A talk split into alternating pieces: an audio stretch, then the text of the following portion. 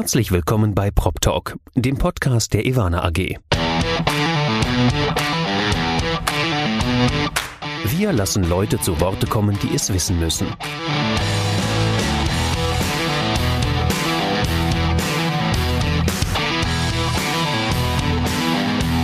Aus der Branche für die Branche. Mit Ihrem Moderator Andy Dietrich. Herzlich willkommen bei Prop Talk, dem Podcast der Evana AG. Ich sitze heute vor einer strahlenden Anne Keilholz. Anne, hi. Hi. Schön, dass du dir Zeit nimmst. Ähm, vielleicht mal zum Background. Wir zeichnen heute auf kurz vor Weihnachten. Ausgestrahlt wird es dann erst nach Weihnachten. Aber umso schöner, dass du dir im Jahresabschlussstress noch Zeit für ein Gespräch mit uns nimmst. Ja, gern. Das mache ich wirklich gern. Klingt sehr spannend, was wir vorhaben. Ja, wir haben einiges vor, deswegen würde ich sagen, starten wir auch gleich. Anne, du bist gerade noch in den letzten, also bei einer normal Angestellten würde man sagen, in den letzten Wochen der ähm, Probezeit. Aber du bist seit 1. Juli 2021 Vorstand der GAG Immobilien AG in Jawohl. Köln. Ja. Für dich bedeutete das eine Rückkehr in die Heimat, ins wunderbare Rheinland. Auch das stimmt, weil ich meine Jugend in Brühl ähm, verbracht habe. Wer das nicht weiß, ähm, Brühl liegt genau zwischen Köln und Bonn. Also insofern ähm, war ich in Köln immer nur zum Ausgehen und war eigentlich Landbevölkerung.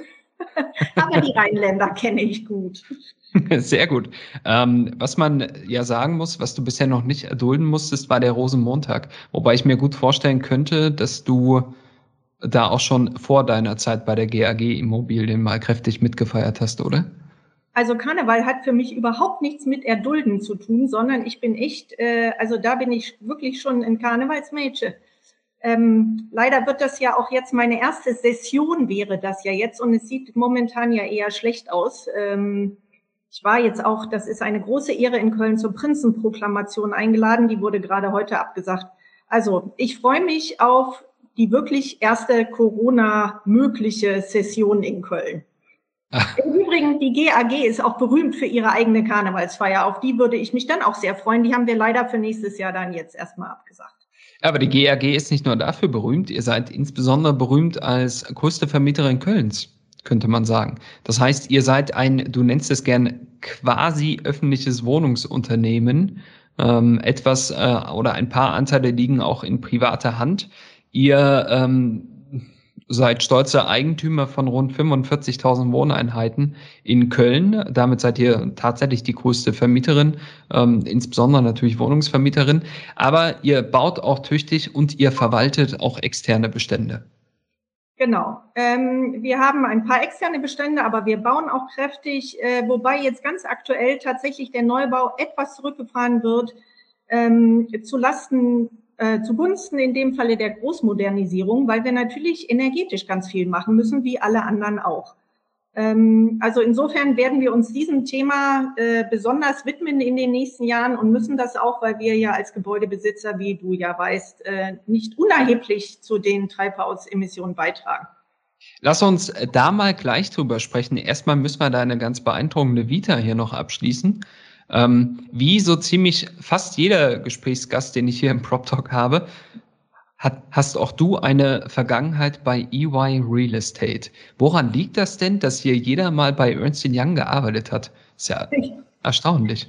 Ja, das ist, da muss ich jetzt wirklich lachen, weil ich manchmal denke, wir haben echt so ein bisschen so ein McKinsey-Netzwerk. Es war halt wirklich eine gute Schmiede für alle möglichen äh, Menschen. Es war eine super Ausbildung und ähm, wir haben uns damals alle prima verstanden ähm, und sind auch heute noch in Kontakt und offensichtlich, weil ja EY Real Estate sind immer noch sehr viele in der Immobilienwirtschaft zu Hause. Was ja, mich immer wieder freut. Ihr müsst mal alle, ihr braucht mal so einen versteckten Handschlag, dass man dann sieht, aha, hier. genau. Ein kleines Erkennungszeichen. Ähm, nach deiner Karriere bei EY Real Estate ging es für dich erstmal, könnte man sagen, in den institutionellen Bereich. Du bist ja auch Betriebswirtin, also du hast BWL studiert, du kennst das Handwerk sozusagen insbesondere natürlich aus dem betriebswirtschaftlichen Sinne heraus, inzwischen natürlich auch aus der langjährigen Praxis. Es ging für dich äh, auf KVG-Seite, das heißt, du warst im institutionellen Bereich erstmal unterwegs und dann 2014 gab es einen harten Bruch. Da bist du in die äh, oder auf die kommunale Seite gewechselt und zur Stadt und Land. Äh, das werden die Berliner kennen, eines der, der größten kommunalen Wohnungsunternehmen, die wir in der Hauptstadt haben. Genau. Ja, ähm, das äh, mag, äh, also du hast gesagt, das ist ein Bruch, das mag auch so aussehen. Allerdings muss ich sagen, für mich war das spannend. Ähm, erstens mal war das ein Unternehmen mit 500 Mitarbeiterinnen und Mitarbeitern, um die 500 rum zum damaligen Zeitpunkt. Und es standen doch etliche Aufgaben an, zum Beispiel die Bestandserweiterung durch Ankauf und Bauträger und Neubau. Die Aufgaben waren spannend und ich hatte bis dato, muss ich sagen, zwar als Geschäftsführerin gearbeitet, aber noch nie in einem so großen Unternehmen. Und ich wollte damals für mich selber wissen, ob es auch möglich ist, einen großen Tanker in eine bestimmte Richtung zu lenken. Und so wie du strahlst, äh, ist es möglich. Das ist möglich, ja. Das ist möglich ähm, mit, äh, mit dem entsprechenden Team, sage ich mal. Ja, und dann äh, kam der Ruf aus Köln und dem bist du gefolgt. Ich glaube, Ende Dezember 2008, äh, 2020 kam schon die Pressemitteilung und ein halbes Jahr später äh, bist du dann deinen Vorstandsposten angetreten bei der GAG. Genau, also das war ja ein etwas besonderer Übergabeprozess. Mein Vorgänger Uwe Eichner, der ist ja jetzt bekannterweise ähm, bei der Viva West. Und als er wusste, dass er geht, hatte er quasi einen Interimsvorstand aus dem Unternehmen rekrutiert, Herr Frömbling, der das ein halbes Jahr gemacht hat. Insofern war jetzt für die Nachfolgesuche tatsächlich ein bisschen Zeit. Aber man wollte natürlich auch als Aufsichtsrat das Thema Ende 2020 ähm, abgeschlossen haben. Und insofern ging es dann doch recht schnell, obwohl ich dann auch meinem Aufsichtsrat bei der Stadt und Land versprochen hatte, dass ich bleibe, bis eine Nachfolge gefunden wurde. Das ist auch passiert. Insofern habe ich dann erst zum 1.7. angefangen. Ja, sehr gut. Da hatten auch wir alle als Externe ähm, die Möglichkeit, uns langsam darauf vorzubereiten, dich nicht mehr in Berlin anzutreffen, sondern eher in Köln. Genau, alles braucht seine Zeit. Wobei, äh, eine Frage, ich glaube, du bist ja auch äh, Gartenbesitzerin in Berlin. Den Garten ja. gibt's schon noch. Selbstverständlich gibt's den Garten und du darfst ruhig Schrebergarten sagen, auch wenn das auch spießiger klingt. Aber wir haben keine Gartenzwerge. Oh, schade. Die gibt's nämlich auch vom Borussia Dortmund. Das hätte ich dir jetzt ans Herz gelegt.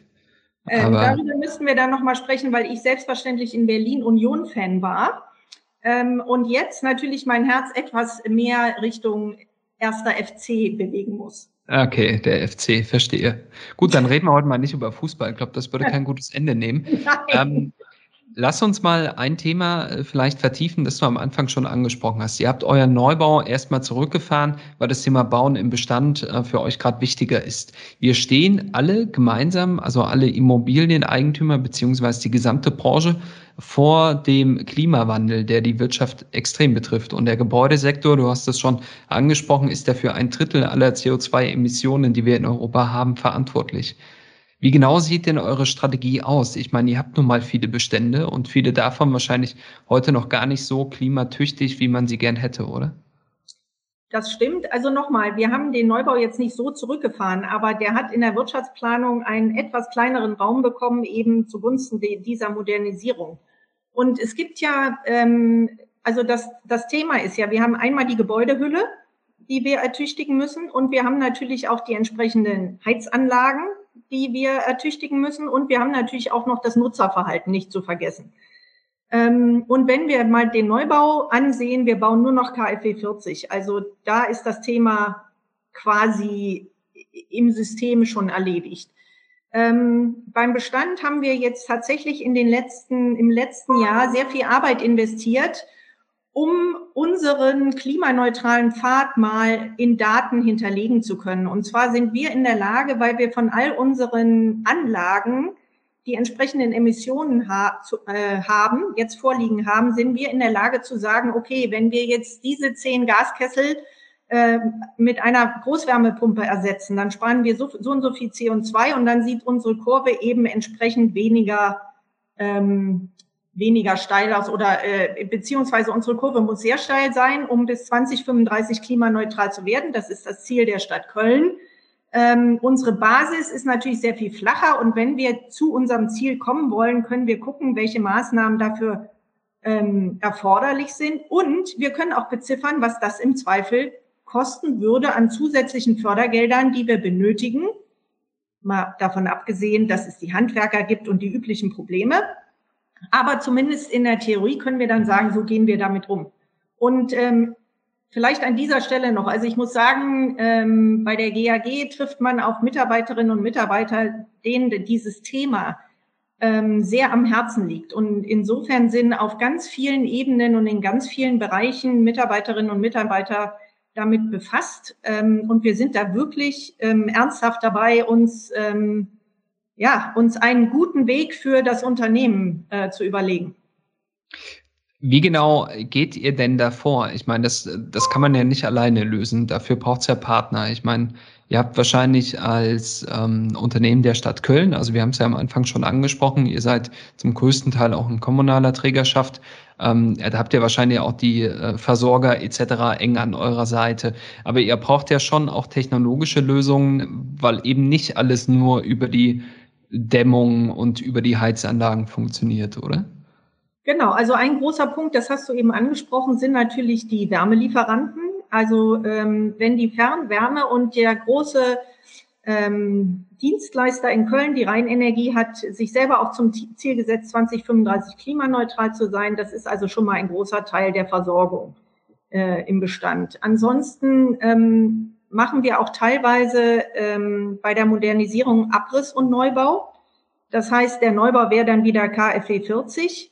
Bei der Großmodernisierung müssen wir mal schauen, ähm, ob wir dann eher 55 machen, was, glaube ich, wirklich extrem schwer umsetzbar ist. Also der Standard 55, wir sind bei 85.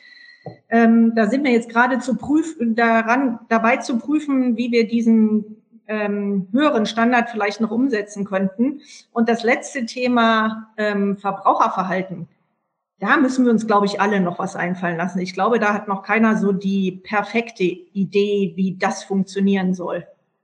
Wenn ja, es in der eigenen Tasche wehtut.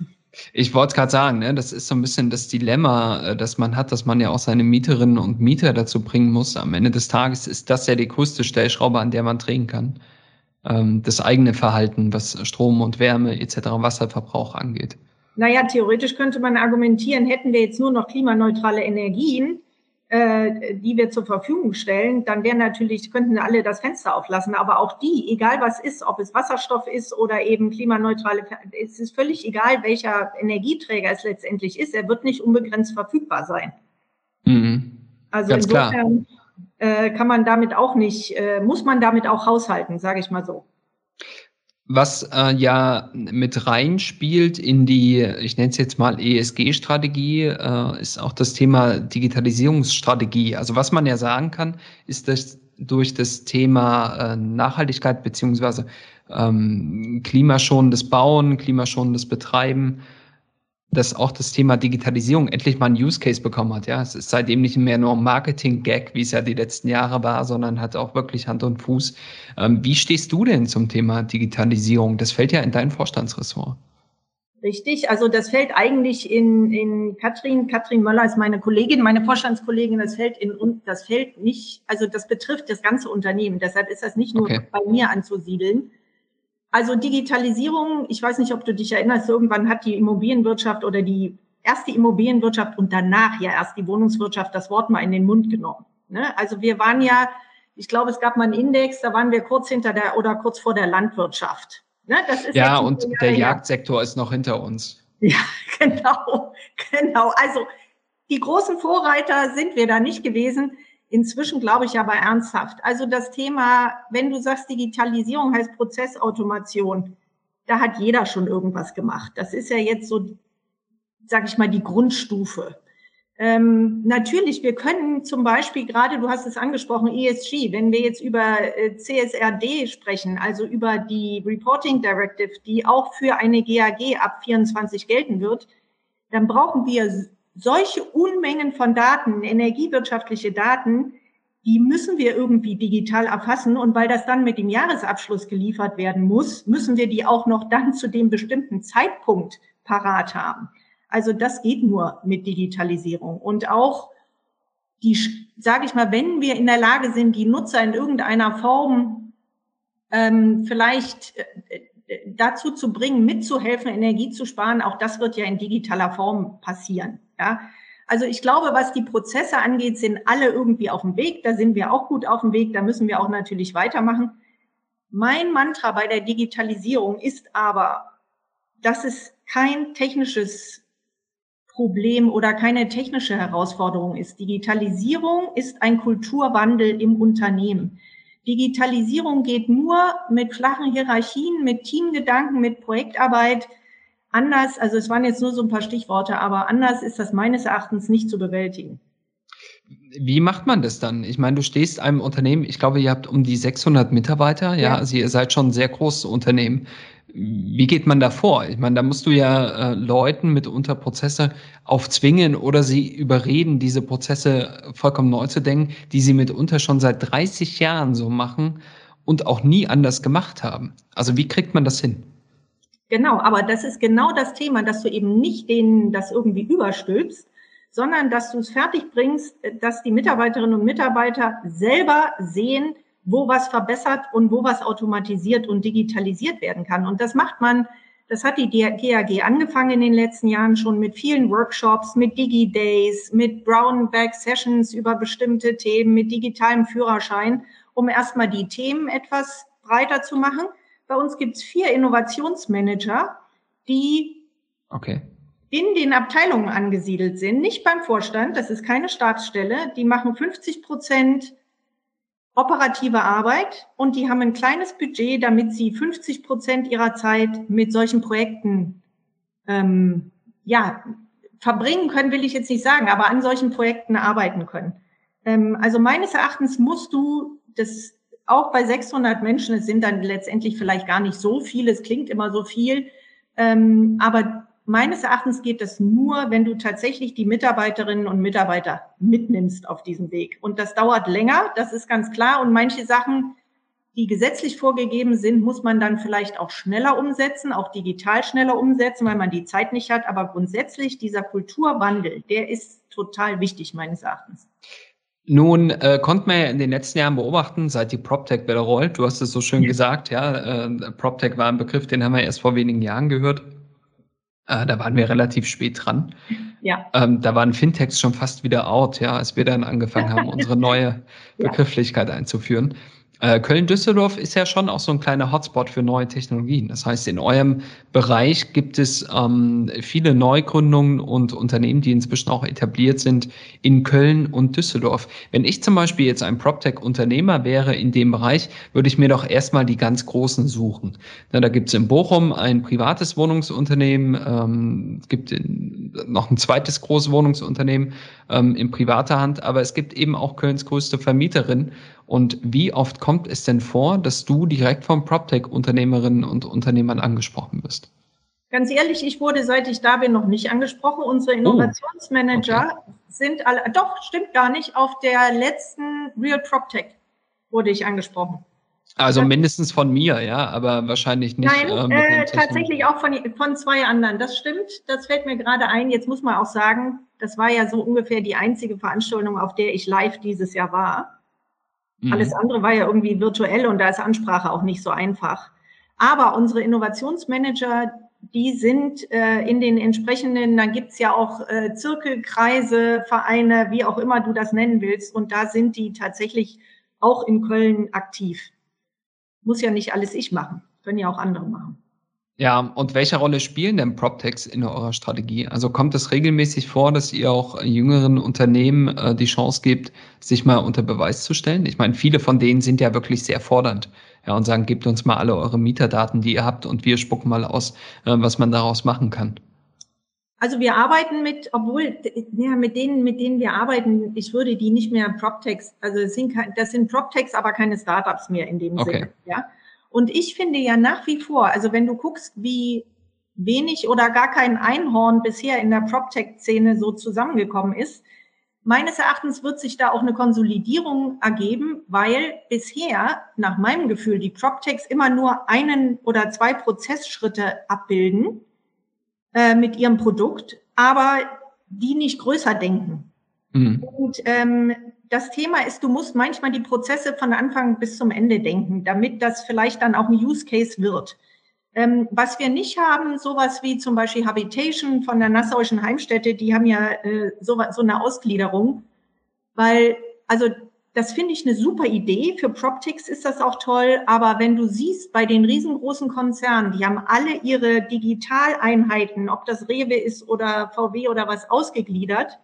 Und die sollen dann letztendlich diese Kultur und die Ideen in den Konzern tragen. Und das funktioniert meines Erachtens nicht. Das wird nie funktionieren.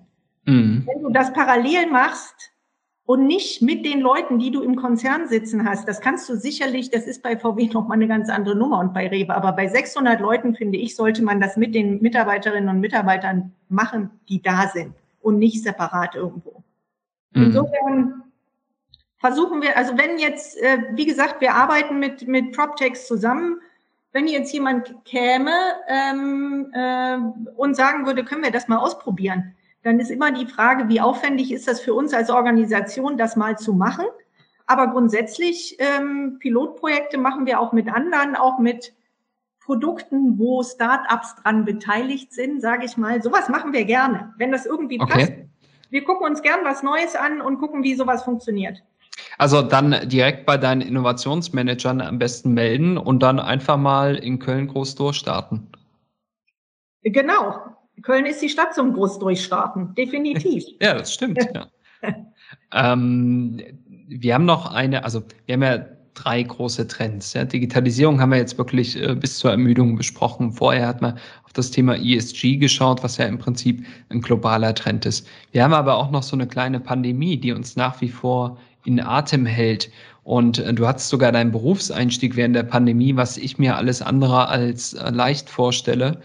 Ähm, aber wie steht es denn um das Thema Wohnen in Köln während der Pandemie? Also wie geht es denn der GAG Immobilien während der Pandemie? Also der GAG geht super, weil zum Glück auch die GAG, so wie die Stadt, Land, äh, Stadt und Land in Berlin auch in der Lage war, von jetzt auf gleich auf Homeoffice umzustellen. Ähm, die technischen und die, sage ich mal, digitalen Möglichkeiten waren alle da. Ähm, das hat auch ganz gut geklappt. Es läuft alles. Die Mieterinnen und Mieter sind natürlich auch betroffen und wir brauchen jetzt nicht nochmal drüber zu reden, was das für Menschen bedeutet, die in kleinen Wohnungen mit schulpflichtigen Kindern gehockt haben.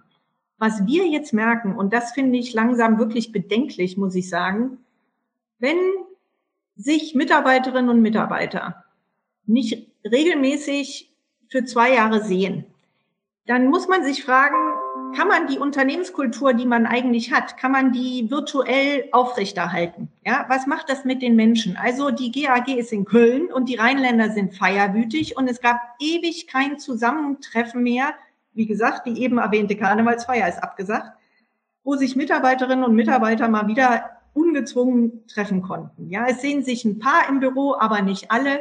Und das ist die große Frage im Moment. Was passiert mit der Unternehmenskultur und wie geht Führung auf Dauer, weil wir auch nach der Pandemie sicherlich nicht mehr fünf Tage im Büro sitzen werden, wie geht Führung auf Dauer ähm, unter diesen Rahmenbedingungen, sage ich mal. Und langsam wird es wirklich schwierig, dass ähm, auch wenn du über, über Dinge sprichst, wie was wollen wir mal zusammen arbeiten. Also es geht alles seinen geregelten Gang.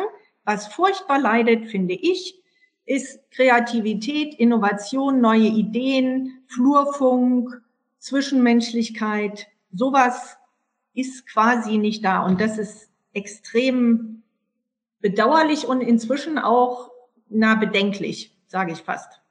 Ich glaube, da sprichst du äh, wirklich äh, fast allen Hörerinnen und Hörern, die wir hier haben, äh, total aus der Seele. Ja, also es fehlt ein Stück weit das Miteinander. Wir merken das natürlich. Du hast es gesagt. Du warst exakt bei einer Veranstaltung in diesem Jahr.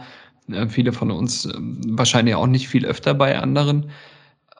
Aber es fehlt halt schon irgendwas. Ja. Es ist schwerer geworden, auch seine Kolleginnen und Kollegen im Homeoffice zu erreichen, vielleicht so ein, so ein Wir-Gefühl wieder zu schaffen. Und gerade wenn ihr äh, alle da so feierwütig seid, ja, dann äh, fehlt euch wahrscheinlich noch mehr als uns hier in äh, Thüringen oder in den nicht so feierwütigen Bundesländern.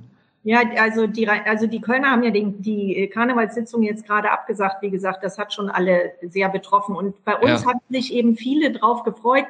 Dieses Jahr hat keine stattgefunden. Letztes Jahr, glaube ich, hat es gerade noch geklappt. Bin ich mir jetzt gar nicht sicher. Ähm, auf jeden Fall, es gab ja sonst keine, keine Möglichkeit, wo sich mal Mitarbeiterinnen und Mitarbeiter wieder in einer größeren Gruppe treffen. Wir hatten gerade jetzt gesagt, Mensch, macht kleine Weihnachtsfeiern. Das war vor drei Wochen mhm. oder vier, die haben wir natürlich auch jetzt gerade wieder abgesagt. Und äh, wie gesagt, Corona macht ja was mit uns allen. Und das merkt man eben, das merkt man. Das merkt man, ja. Also wir können nur hoffen, dass es halt äh, jetzt mit der Impfkampagne und ihr selbst habt ja sogar euer Logo abgewandelt für zusammen gegen Corona äh, für die Impfkampagne ähm, dass es halt schneller geht. Ja? Also dass die Impfquote in Deutschland so schnell wie möglich rasant wächst und wir vielleicht wieder irgendwann in ein normales, also in ein New Normal, sagt man ja so schön, äh, zurückkehren können. Ja, ja. Also es wird nicht mehr so sein wie davor. Es gibt ja auch positive Seiten, wie gesagt, ein bisschen mehr flexiblere Arbeit. Ähm, aber ja, das sehe ich genauso. Also wir tun unser Bestes. Bei uns gibt es jetzt auch wieder Boostertermine im Unternehmen. Es gab auch Impftermine. Ähm, okay. Wer jetzt noch nicht geimpft ist, kann sich natürlich auch impfen lassen. Der muss nicht nur boostern. Ähm, aber ja, wir haben eine Impfquote von über 90 Prozent. Da sind wir sehr stolz oh, drauf. Sehr gut, ja, schön. Ja. Ähm, und wir müssen, wir müssen einfach sehen und hoffen inständig, dass tatsächlich es bald mal wieder möglich ist, ähm, sich in etwas größeren Gruppen zu treffen. Hast du denn äh, mit Blick auf eure Nutzungsart ähm, irgendwelchen oder den Eindruck, dass etwas zurückbleibt im Wohnen von Corona? Also dass sich da etwas vielleicht verändern wird durch die Pandemie und die Eindrücke, die wir haben? Also ich muss mal sagen, das ist überhaupt nicht belegt, ist mein persönliches Gefühl. Ich habe das Gefühl, dass ich immer mehr lese, dass Menschen doch während der Pandemie jetzt aus der Stadt irgendwie an die Ränder gezogen sind. Mehr Grün ich habe es auch von einigen schon gehört, wir, die haben kleine Kinder. Und das, was eine Stadt ausmacht, die Urbanität, die Kultur, das Lebensgefühl, das war ja jetzt irgendwie nicht mehr machbar, ne, weil alles zu hatte. Und ähm, da hatte ich schon das Gefühl, dass das vielleicht uns nochmal befasst, wenn es auch um das Thema Stadtentwicklung und äh, Zukunft der Städte geht. Man sieht ja auch in den Zahlen des Statistischen Bundesamts schon vor Corona, aber seitdem nochmal, dass die Städte nicht mehr wachsen. Das heißt nicht, dass wir nicht noch mehr bauen müssen, weil der Nachfragedruck, der ist ja immer noch da. Bis, bis die Nachfragewelle, sage ich mal, abgebaut ist, das dauert ja noch einige Jahre. Also ich will nicht sagen, wir brauchen keinen Neubau mehr, aber wir müssen gucken, was mit den Städten passiert, wenn mehr Menschen gerade mit Familien doch sagen, am Rand ist es besser. Was passiert zum Beispiel, mit so einer Region. In Berlin gibt's die große Region Berlin-Brandenburg. Ähm, Köln liegt ja mitten in einer wirklich besiedelten Gegend. Ähm, denkt man da nur noch bis zu den Stadtgrenzen oder denkt man da nicht auch mal drüber hinaus? Ähm, also solche Überlegungen müssen wir, denke ich mal, anstellen. Ja, spannende Überlegungen. Und äh, ich glaube, selbst wenn wir in einem Jahr nochmal sprechen würden, äh, werden diese Überlegungen wahrscheinlich noch nicht abgeschlossen. Also es, man hat das Gefühl, dass ein großer Transformationsprozess begonnen hat. Ja, ja, ja. Selbst du bist ja aus dem ähm, überfüllten Berlin ins beschauliche Köln gezogen. Könnte man ja sagen, wir, das war deine Stadtflucht nach Köln, würden die Berliner jetzt sagen. wenn, wenn man, aber Köln ist ja, ich wohne direkt in der Innenstadt. In Köln ist es so viel enger. Ähm, in Berlin, Berlin, wir, ich glaube, wenn man lange hier ist, weiß man gar nicht zu schätzen, wie weitläufig diese Stadt ist, wie weitläufig und grün und wie breit die Straßen sind. Insofern, ähm, Köln ist ja immerhin die viertgrößte Stadt. Ne? Wir das wollen stimmt. jetzt ja auch mal die Kirche im Dorf lassen, im Dorf. Ähm, aber es ist den was Dom schön, in Köln, lass mal. In Köln, den Dom in Köln. Was, was mich tatsächlich freut, weil ich mitten in der Stadt wohne, ich brauche kein Auto in Köln. Ich fahre mit den Öffis oder mit dem Fahrrad. Ich kann auch laufen ins Büro und es ist alles in, für Berliner Verhältnisse ist quasi alles direkt um die Ecke. Das, äh, ja, das äh, glaube ich gerne. So ging es mir auch, als ich nach Erfurt zurückgezogen bin, wobei Erfurt nur ein Fünftel von Köln ist. Ich muss aber an der Stelle sagen, auch wenn es dich vielleicht ärgern wird, Erfurt hat den schöneren Dom. Oh. Ja, ja, obwohl der Dom war tatsächlich jetzt einmal kurz ohne Gerüst. Aber nur ah, kurz, ja. glaube ich. Ja. okay. Ähm, ja, Anne, also vielen lieben Dank. Äh, vielen lieben Dank für deine Zeit. Bevor ich dich entlasse, habe ich aber noch eine Kirsche mitgebracht. Jeder, der also bis hierher gehört hat, äh, darf sich noch auf eine kleine Überraschung freuen. Wir haben jetzt schon über die Rückkehr in die Natur gesprochen, über die Stadtflucht. Das zeichnet dich im Übrigen auch privat aus. Du hast nämlich äh, in deiner Freizeit das Hobby, dich mit deinem Mann auf den Hochsitz zu verziehen. Dein Mann ist Jäger und dann schaut er euch Tiere an. Genau so sieht's aus. ähm, also wir sind ausgerüstet mit einem entsprechenden Gefährt, in dem man auch schlafen kann. Und wir sind gerne im Wald und sitzen, ich sitze gerne, das ist so herrlich, du hörst die Vögelchen äh, irgendwie zwitschern und du siehst, wie die Sonne langsam untergeht und siehst mal einen Dachs oder einen Fuchs. Und man muss auch nicht immer irgendwelche Tiere erlegen, man kann auch einfach nur mal gucken. Und wenn wir nicht im Wald sind, dann nehmen wir dieses Gefährt und fahren irgendwo hin, wo auch möglichst wenig Menschen sind, in Skandinavien oder im Süden. Also ja, wir sind, wir sind gerne draußen. Ihr seid richtig naturverbunden. Das kann man, glaube ich, so sagen, ja. ja. Also sollte man demnächst im Kölner Umfeld ähm, die Augen besonders offen halten, wenn man nachts an einem Hochsitz vorbeigeht. Da könnte gerade die Frau Keilholz sitzen und äh, Füchse beobachten. Ja, auf, auf so einen Hochsitz alleine würde ich mich, glaube ich, nicht setzen. Ich nicht. Aber im Stadtwald mal gucken, ob da irgendwelche Tierchen rumrennen. Das kann man vielleicht noch machen. Oder im grünen Gürtel. Ja, gibt ja genug Möglichkeiten da im Umland. Genau. Super. Ja, äh, vielen Dank, Anne. Vielen Dank für deine Zeit. Das Wichtigste bleibt mir zum Schluss noch zu wünschen, ähm, natürlich jetzt mit Blick auf äh, die Feiertage, äh, holt euch gut in Köln, aber vor allem bleibt gesund. Äh, du, dein Team, deine Familie natürlich. Und dass wir uns bald wiedersehen. Das wünsche ich dir auch. Guten Rutsch, schöne Feiertage. Bis bald. Bis bald.